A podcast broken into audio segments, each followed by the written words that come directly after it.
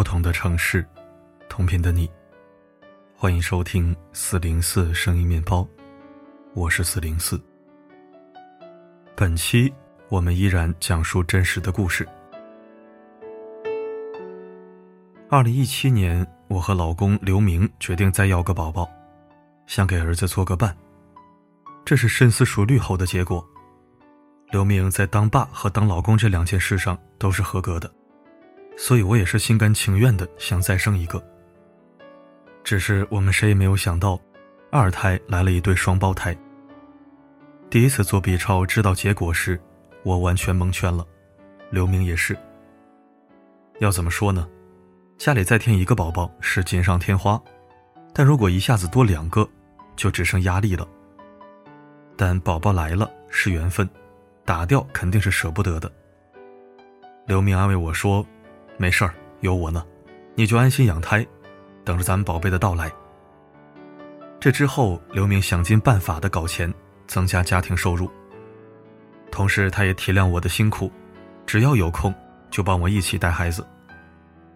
有时候看着刘明，我时常想告诉全世界，我很幸福。我和刘明相识于二零零二年的合肥。不同的大学，他本科，我专科。他家在安徽宿州，我家在安徽怀宁。他对我一见钟情，而我对他算得上日久生情。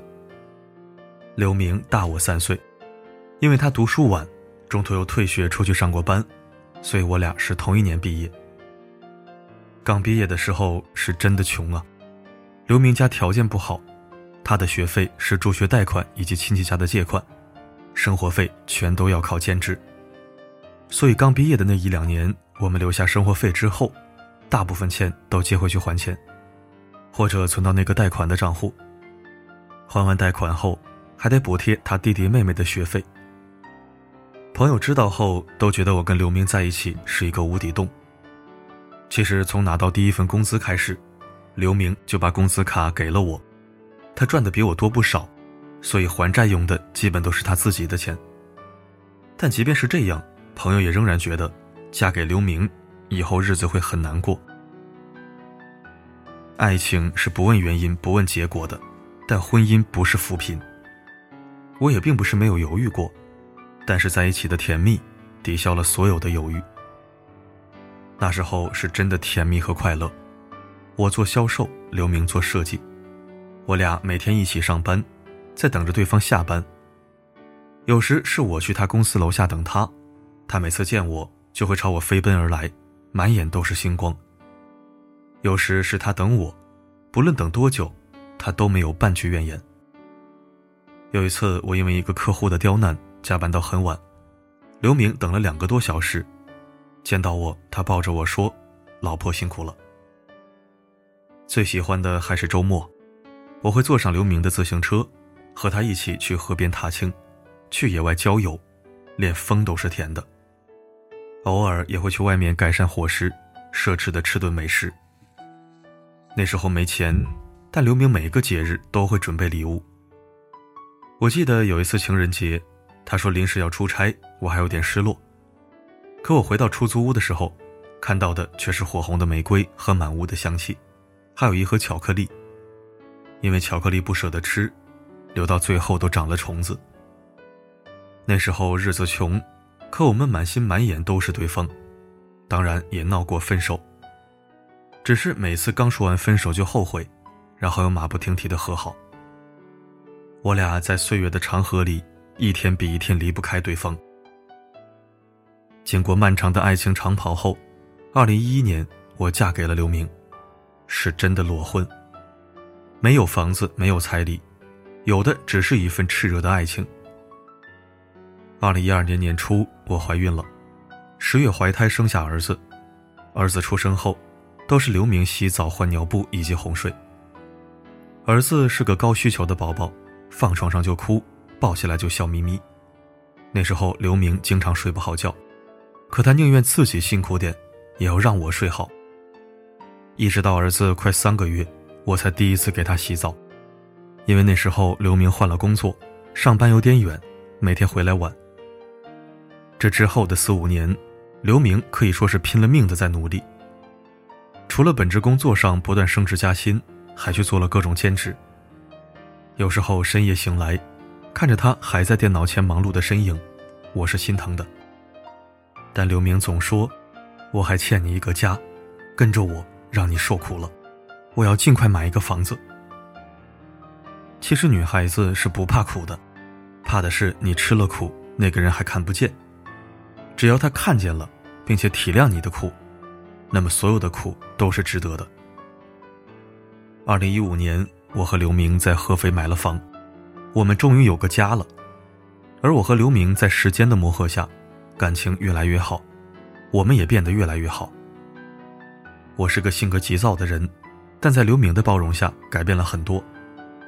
刘明从来不对我发脾气，闹别扭也都是他来哄我，所以在我心里，眼前的家，就是我青春年少时光里设想过的有关家的样子。朋友都说我越来越温柔了，是好的婚姻才会让一个女人越来越温柔吧。当然，有时候也会有矛盾。最大的矛盾可能就是婆婆不愿意帮忙带孩子。婆婆活得潇洒，觉得自己带不好孩子，并且认为带孩子不是自己的分内事儿。那时候我是心有不满的，毕竟我和刘明这么艰难，好在有我妈搭把手。好在刘明一直很积极的帮忙，所以总体也没觉得有多苦。刘明带儿子的时候比我还温柔，给儿子念故事，陪他做游戏和手工，带他出去玩。儿子犯了错，他会耐心教导，从不对儿子发脾气。所以儿子总体是个乖巧惹人爱的宝宝。也正是因为这样，刘明想生个二胎的时候，我没有反对。只是我们都没有想到，一下子来了一对可爱的双胞胎，而且是一男一女的龙凤胎，多么难能可贵。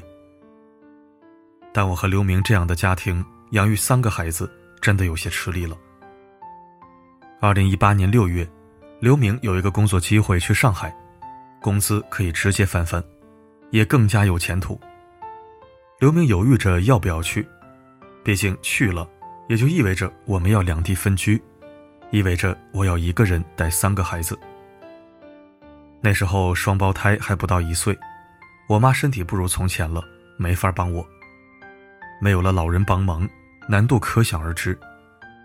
但如果不去，刘明会错失这个机会，机会错失了，可能就没有了。而我和孩子跟着他去上海也不现实，首先是孩子上学的问题。其次，一家五口租房也是一笔大开销，所以根本行不通。最后我们商量的结果是，他去上海，我辞职，在家带三个孩子。可能很多人都觉得我做了牺牲，其实那时候我的工作刚好也处在瓶颈期。可以说，这样的选择是我们权衡利弊的结果。想着刘明去上海后，工资翻了一倍，够家里开销了。而我全身心带孩子，肯定比请个保姆强。就这样，我和刘明开始了两地分居的生活。异地婚姻并不容易，我要接送大宝上学，去兴趣班，双胞胎生个病什么的，就更加手忙脚乱。有一次，二宝大半夜发烧，茫然无助的我只好让闺蜜来帮忙。那样的时刻真的特别崩溃。有时候想想，也不知道自己是怎么熬过来的，可能是孩子的可爱，也还有刘明的体贴吧。刘明每个月按时寄钱回来，自己只留很少的一部分作为生活费和交房租。有时候我让他多留一点，他会说：“你在老家带孩子辛苦，不能让你手头缺钱。我一个人没所谓的，钱放在你手里我也安心，你拿着钱也有安全感。”分居的这两三年，我们每天都会打电话或者微信视频，跟孩子聊上一个小时。每隔两个月或者三个月，刘明会回一次家，孩子们都很喜欢他，有什么好吃的也都是要留给爸爸。他远在上海，但父爱似乎并没有缺席。二零二一年，小宝们也开始上幼儿园了，我终于可以让自己喘喘气、回回血，好好休息一下了。夜深人静的夜晚，想到孩子，想到刘明，我的心是安稳的。朋友们也很羡慕我，两个儿子，一个女儿，还有个认真赚钱、体贴入微的丈夫，是幸福的五口之家。有时候我会想，是不是每个人的故事都有两个版本？比如在二零二二年的二月三号之前，我觉得自己和刘明也算得上是患难与共走出来的夫妻，有过过命的交情。在我心里，我俩之间也算是个甜蜜的故事。那时候我怎么会想到，有人早已经在这份小小的甜蜜里加上了毒药？我的爱情和婚姻死在了二零二二年二月三号，再也迎不来虎年的立春，再也不会有幸福可言。这一天，合肥的大街小巷里，到处都是过年的喜悦，每个电视台都在迎接奥运会的开幕。可这一天，我发现刘明出轨了。是铁锤，一锤锤死，没有任何挣扎余地。这一天，因为网上的一个段子，我鬼使神差的看了刘明的手机。当着刘明的面，他看起来坦坦荡荡、坦然自若。其实我也觉得他经得起查的。以前我俩说起这个话题的时候，他笑着说：“我每个月的工资都给了你，没钱我还能做什么呢？”是啊。没钱，还有哪个女人会看上他呀？然而一切皆有可能。不知道是不是我具有神探的潜质，还是刘明觉得自己掩藏的足够好。总之，我破了一个大案。当然不是什么聊天记录，也不是什么小三打来电话，而是我从水电费里看出了蛛丝马迹。刘明给房东的转账记录里。好几个月都只有基本房租，没有水电费，偶尔一次两次可以理解，但连续好几个月就很蹊跷了。我算了一下，二零二零年一整年水电费加起来不到三块钱，而二零二一年一整年的水电费只有六十多块钱。现实吗？当然不现实。特别是夏天，一滴水都没用，完全说不过去啊！总不能天天不洗澡不刷牙吧？那么只有一种可能，就是根本没有打开水龙头。以此类推，刘明并没有住在出租屋里。我推算出这个结果的时候，我快要惊叹自己的推理能力了。那么他住在哪儿呢？我问自己这个问题时，心里咯噔了一下，知道有些事可能并不是我表面上看到的那样。光有这些，刘明肯定不会认呢。但我看到他脸色苍白。就知道肯定出事了。我把自己锁在房间里，任由他怎么敲门也不开。然后我在他的手机里找到了他的淘宝小号。是的，我们共用一个淘宝账号，因为刘明几乎很少买东西，所以我也从来没有想到刘明会有一个小号。在那个淘宝账号里，他可真是个购物达人，小到挂钩、空调遥控器、橡皮擦、养鱼用的夹子、门缝密封条。手表、内衣、内裤、外套、袜子、鞋子、情侣牙刷、篮球、呼啦圈等等等等，大到用支付宝付了特斯拉车子的首付。我根本不信是他，可是手机号是他呀，名字也是他，只不过地址并不是他租的那个房子。而我也毫不意外的在淘宝里看到了两个相同的玫瑰花订单。那是二零二一年三八节，我收到一束花。很遗憾，另一个女人也收到了同样的花，而那个地址，就是她买东西的地址。杀人诛心，不过如此了吧？刘明有小三这件事儿，就这样实锤了。那么问题来了，刘明身上没钱，他到底是怎么出轨的？因为这个世界上有一种女人看上的并不是男人的钱，比如刘明的那个小三。我听刘明介绍那个女人的情况是心是在滴血的，她比我大十岁，比刘明大七岁，是个女强人，有自己的公司，但身上有三种病，终生未婚。两人据说是因为业务合作认识的，后来越走越近。小三不缺钱，所以从来不花刘明的钱。刘明买的那些东西，绑的也是小三的信用卡。小三需要的是刘明的温柔体贴。而刘明在异乡，正想有个女人可以温存吧。总而言之，他去上海的第三年，也就是二零二零年出轨了。刘明跪下来求我原谅，让我给他和孩子一次机会。他说他爱的从来都是我和孩子，从来没想过拆散这个家。其实哪怕是此时此刻，我都不肯相信这是真的。我想起有一年，刘明的前女友来跟他诉说婚姻的不幸，他当着我的面把他拉黑。我想起还有一年，公司有小姑娘跟刘明说欣赏他，吓得他第二天带了我和孩子的照片。摆在了办公桌上，宣誓自己是已婚男人。我想起他对我的包容，对我和孩子的关心，想起他等钱挣得再多一点点的时候，就会来跟我们团聚。原来一切在不知不觉中已经变了，而我在这之前毫无察觉，是真的没有丝毫的察觉。明明每天都在视频呢，可我竟然没有发现他住在另一个女人的房子里。不知道是他掩藏的太好，还是我太信任他。总之，我们的婚姻坍塌了，从此只有一个支离破碎的家。而刘明不同意离婚，他说他愿意去公证处签订婚内财产协议，并做出公证，婚后共同拥有的房产均改为归我一人所有，房贷还是由他来还，等按揭完成后再直接过户到我一个人的名下。他说他愿意放弃上海的工作，回到合肥，只求我不要放弃他。可是我不离婚，心里的那个坎要怎么跨过去？让我当做什么都没有发生的那样去原谅吗？那么有谁能告诉我，我要如何才能拔掉那根刺，跟着他继续把日子过下去？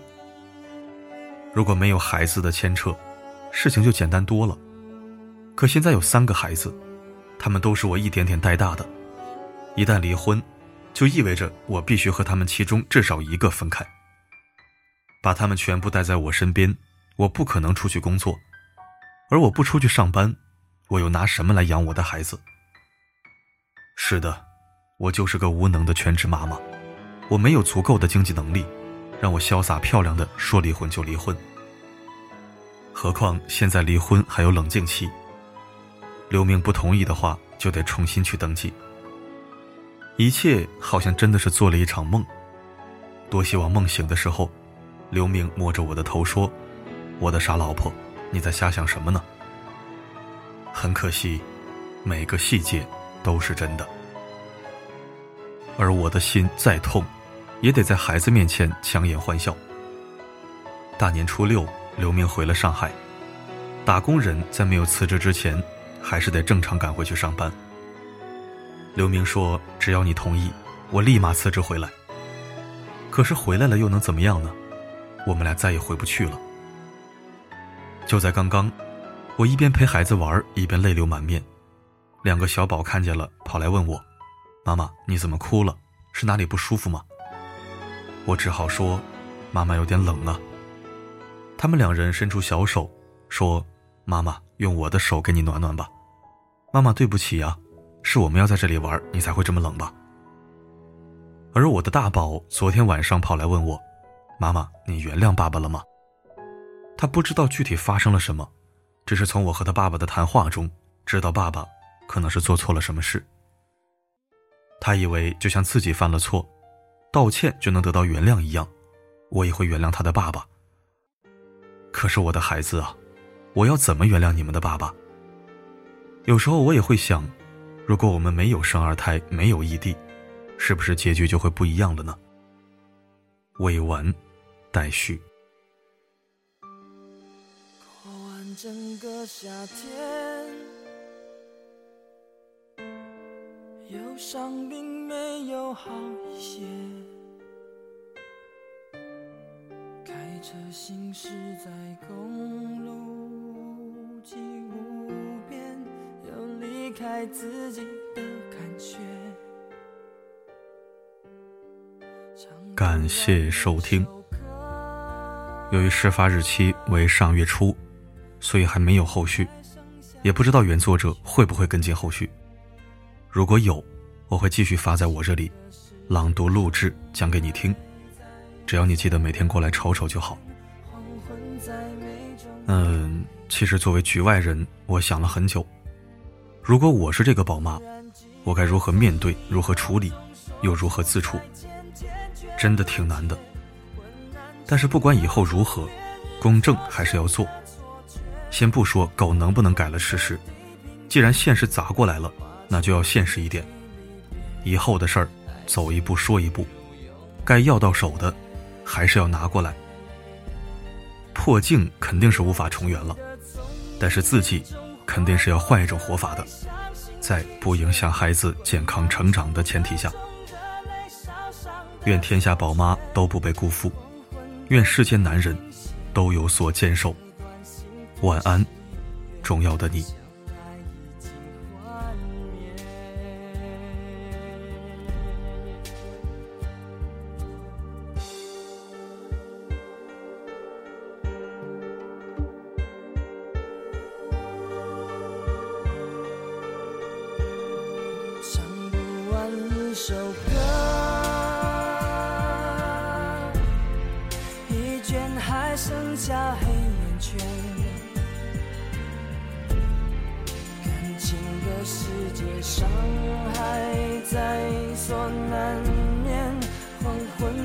美，终要黑夜。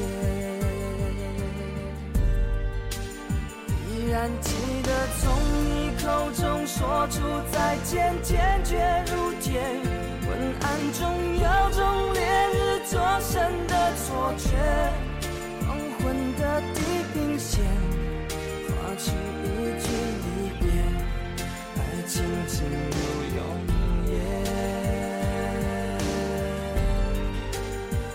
然记得从你眼中滑落的泪，伤心欲绝。混乱中有种热泪烧伤的错觉。黄昏的地平线，割断幸福线